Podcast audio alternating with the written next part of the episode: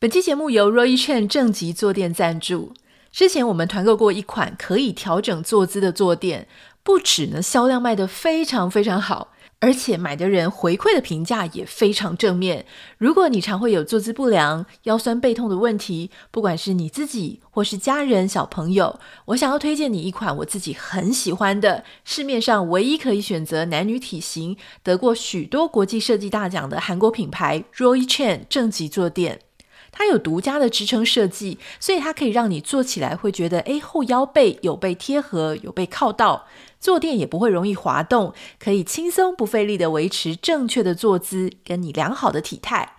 欢迎点开节目资讯栏了解 Roychen 正极坐垫，我们徐玉切入点的听众享有五二折的优惠哦！加购同品牌陶瓷不粘锅再享三三折优惠。因为这个价格实在太好了，所以要请大家点入链接网址之后先登入，才可以看到这个非常惊喜的价格哦！Hello，欢迎收听徐玉切入点，我是徐玉玉姐爱。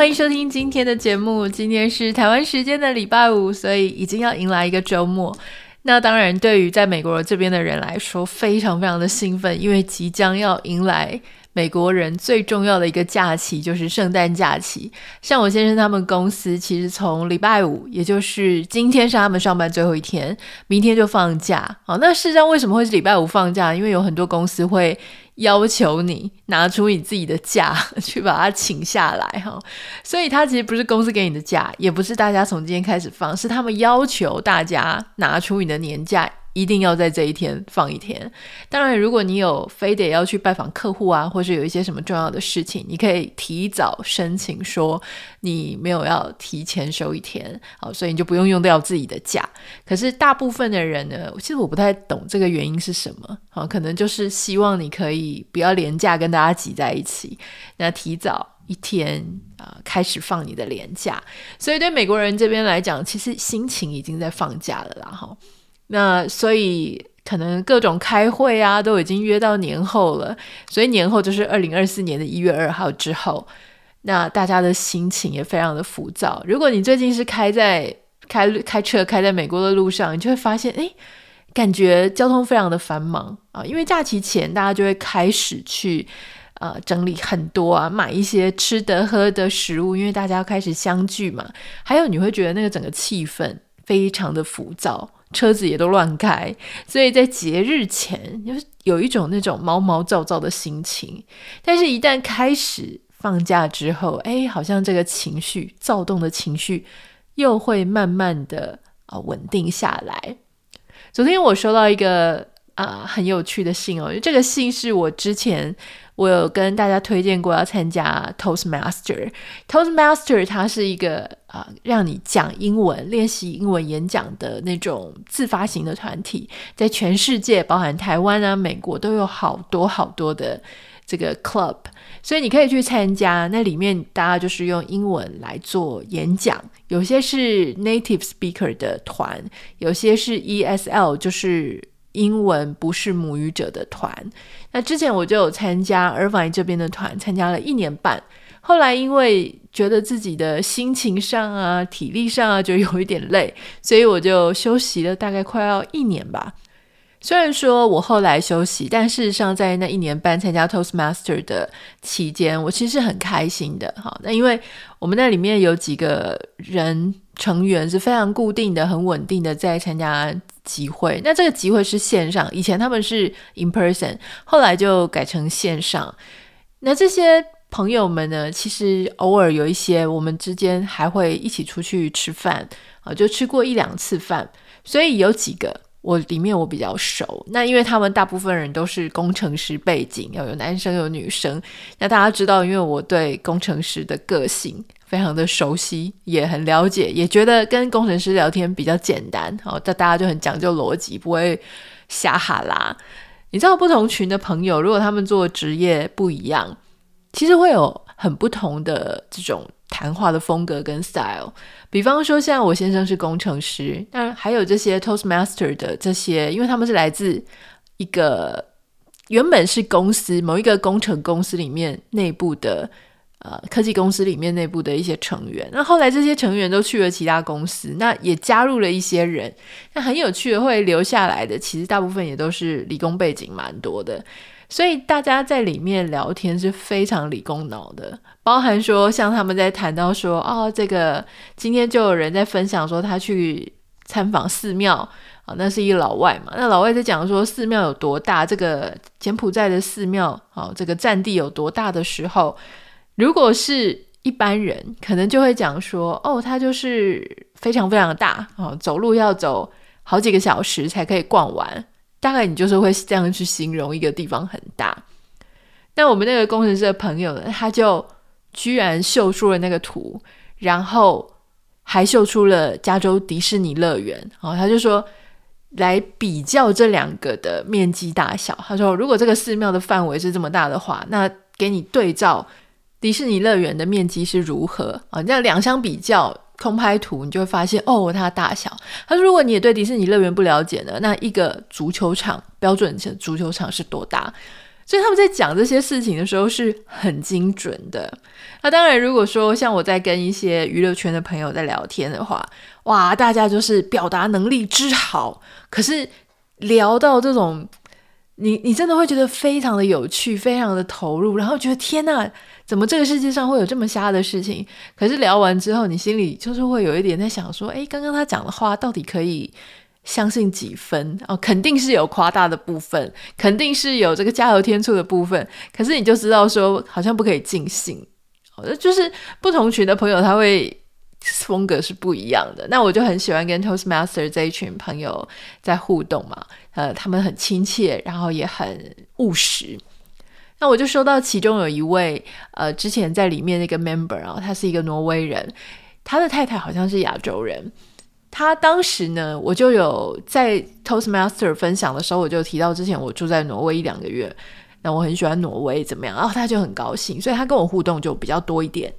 昨天我突然收到他的信，就跟我讲说，哎。因为我很久没有去参加他们的聚会了，他就问我说：“哎，请问你明天有没有空，能不能来参加线上聚会哦？因为他要分享，就是他跟他太太在今年一起到台湾旅游的经验。他想说，因为他会分享一些影片啊，还有一些这个投影片，或许我会有兴趣，然后他也想听听我的想法。”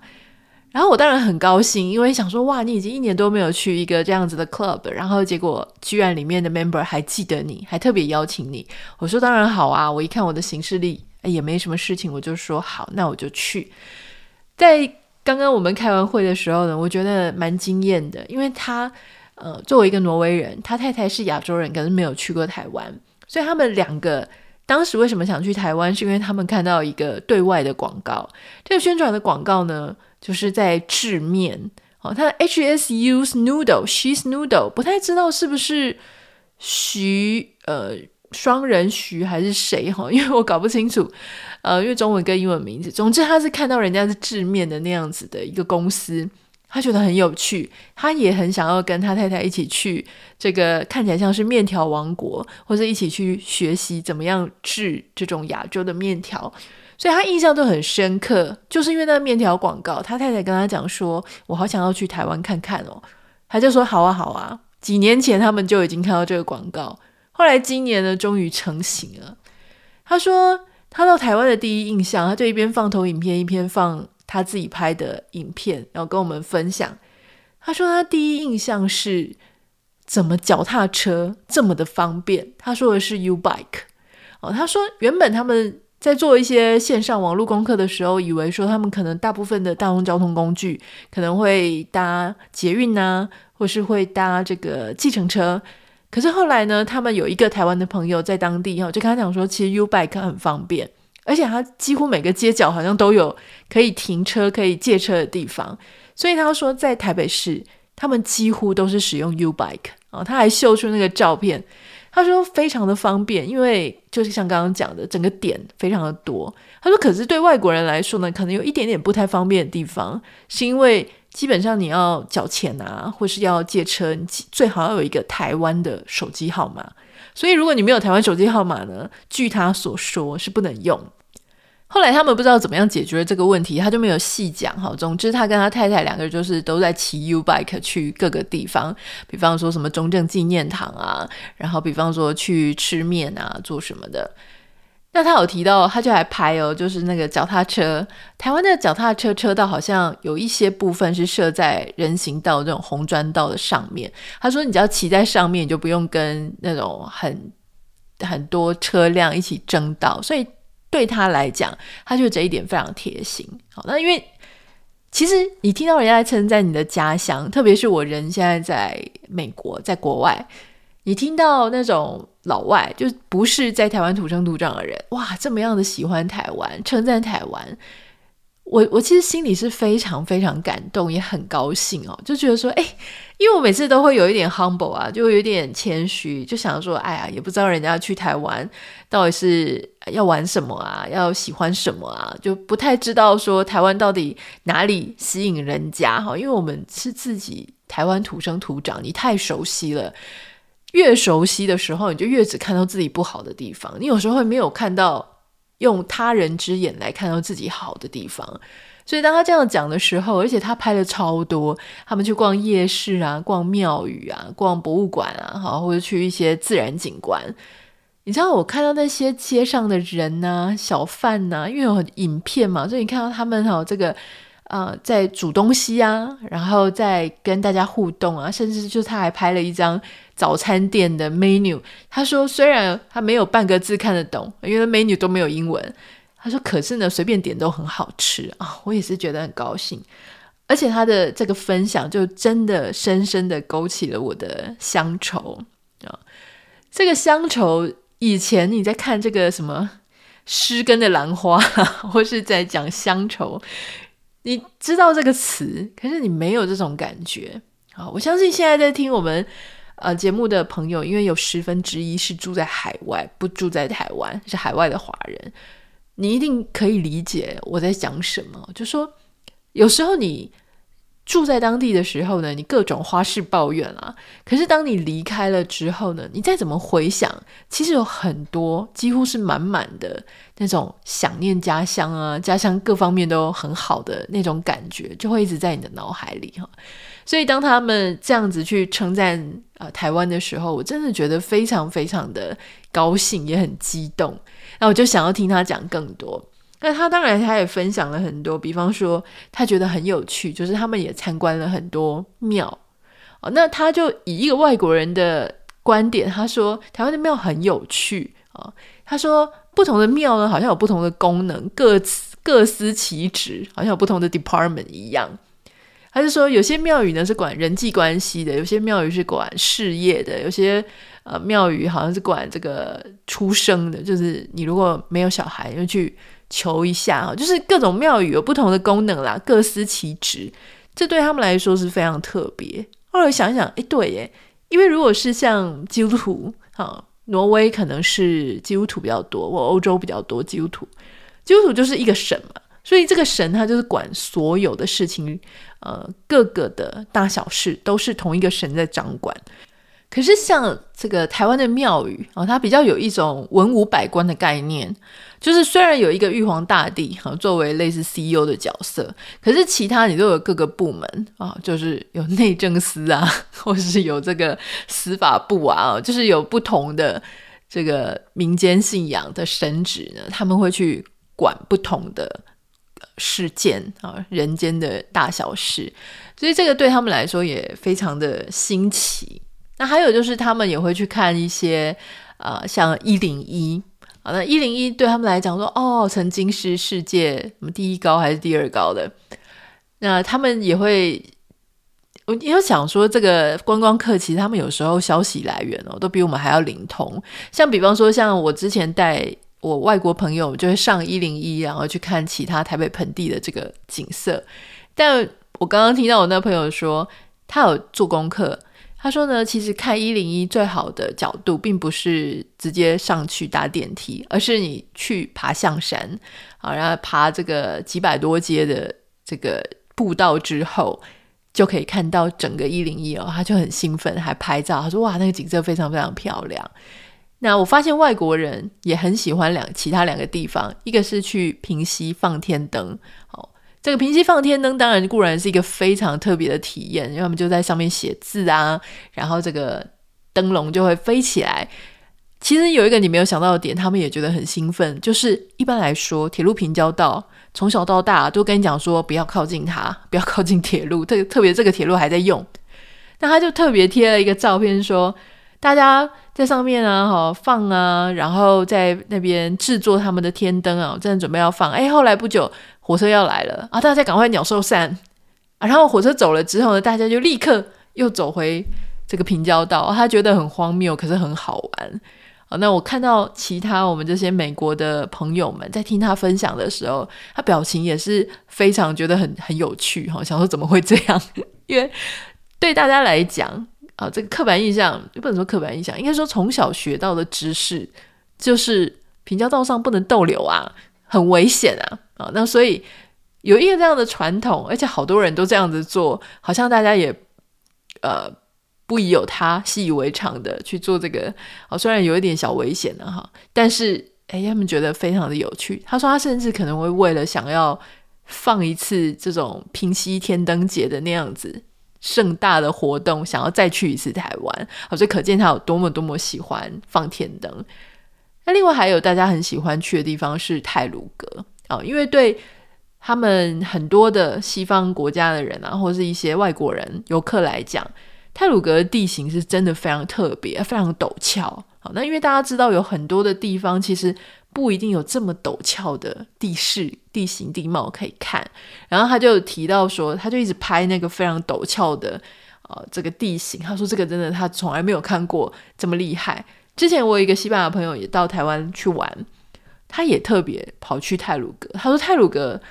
那个时候他去的时候是台风天，所以他觉得很恐怖啊，他感觉他差一点 在那边回不来。可是他说，如果真的要讲说印象最深刻、台湾最特别的地方。确实就是那个泰鲁阁，哦，那当然这不是我今天这个朋友讲的，但我之前西班牙朋友他特别有提到一件事，是他有一点意外哦，那也不是这么所谓传统优点的一个项目是，他们欧美的对台湾的印象就是台湾是一个科技之岛。哦，不管是半导体啊，或是新科技啊，或是这个媒体，就是非常非常发达的一个地方，这他们一直都有这个印象，所以他们会觉得来到台湾应该是非常各种数位化、电子金流服务极度开发，甚至什么无人商店应该应该到处都是。可是他们在好几年前，我记得我那个朋友大概是二零一六还是一七的时候就已经到台湾了。他就提到说：“哎，出乎意料的是，其实西方国家都非常的流行用信用卡，很少在用现金，但反而他们发现台湾是很常在用现金，几乎主要还是以现金为主。当然有一些信用卡了哈，不过因为信用卡可能一方面要收取手续费啊，或是一些什么样的缘故，所以。”确实没有像在美国或是欧洲这么样的普及。我跟各位讲一件事情，就是我已经在美国三四年了嘛。这三四年因为都没有回到台湾，所以我的记忆非常纯粹，就是完全是美国的记忆。我会跟各位讲，我在美国这么多年没有用过现金交易，我没有碰过美金的硬币，也没有碰过，几乎没有碰过美金的纸钞。如果有呢，应该又就是只是。在饭店啊，就是住宿的时候要留下一些小费的时候，你会去找一下美金的现金。所以其实这不能说是怎么样啊，但是你有电子支付啊，或是你电子支付跟你的通讯软体是结合在一起的时候，其实它会很有助于什么呢？它会有助于资料的收集，就说。你可能想着资料收集说啊，是不是我的个人隐私问题啊？可是事实上，你有很多的大数据的来源，消费的习惯，还有接下来你的零售业、你的商品、你的商业行为、消费者行为分析，还有整个国家的趋势脉动等等，其实它是需要靠 big data 在后面。好，常常我们在讲说，我们做 data 就只有做到研究的部分，或是事后的部分。可是在这整个过程当中，有一个非常大的一个。部分就是购买消费行为发生的当下，结果因为是使用现金的关系，所以这一段没有办法去做 tracking。那它就会在我们如果后续在做一些分析的讨论的时候，它会少掉一块。好，所以这个是如果说这件事情它是有办法被 tracking 的，那它会在这一个分析的部分，然后它会补足一块。那当然，对于个体来讲，刚刚讲的是研究部分，或者说你在看整体的经济啊，或者是商业的分析。可是就个人个体来说，你说用这个信用卡的好处，其实你也是蛮方便。一个月去 review 你自己的消费啊、行为啊、心态。当然，我觉得这对台湾人或是亚洲人来说不是太难，因为就算我们没有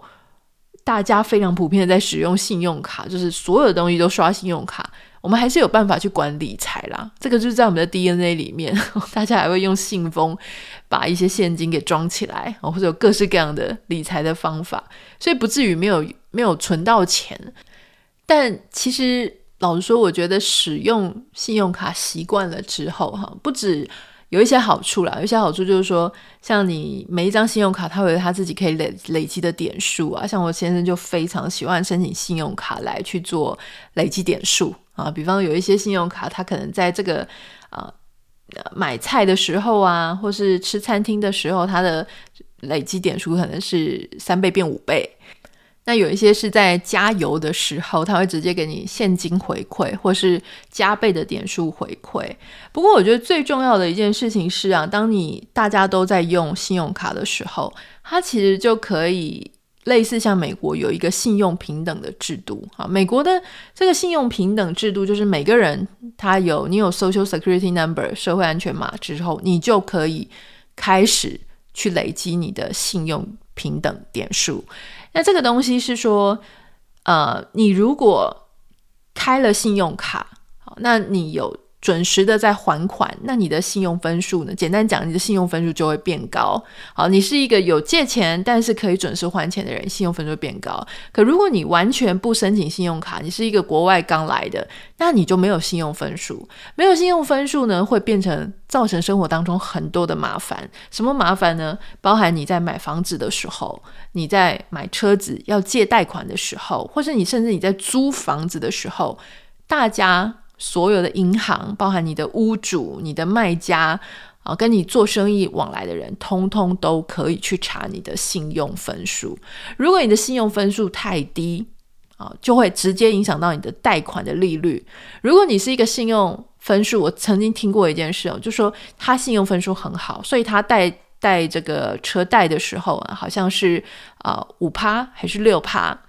但他有一个朋友啊，信用分数非常的差。所以它是带到十七趴，所以它就是实质的会影响到你在做这些事情，包含贷款的利率，还有就是像你在租房子啊，比方我假设我有个房子我要租给别人，那我就会去看一下我的这个租屋者他的一些历史记录，还有他信用评等。如果他信用分数不高，我就可以选择不要租给他，因为我会很有风险哦，说不定他就。住一住，他就不给房子了，不就把我的房子呃就不缴钱，他把我的房子霸占。那因为其实像在加州非常保护房客，所以这就会很麻烦。所以大家宁可就是空着不租，我也不租给信用分数不好的人啊。那这个信用分数呢，刚刚有提到说，如果你没有信用卡，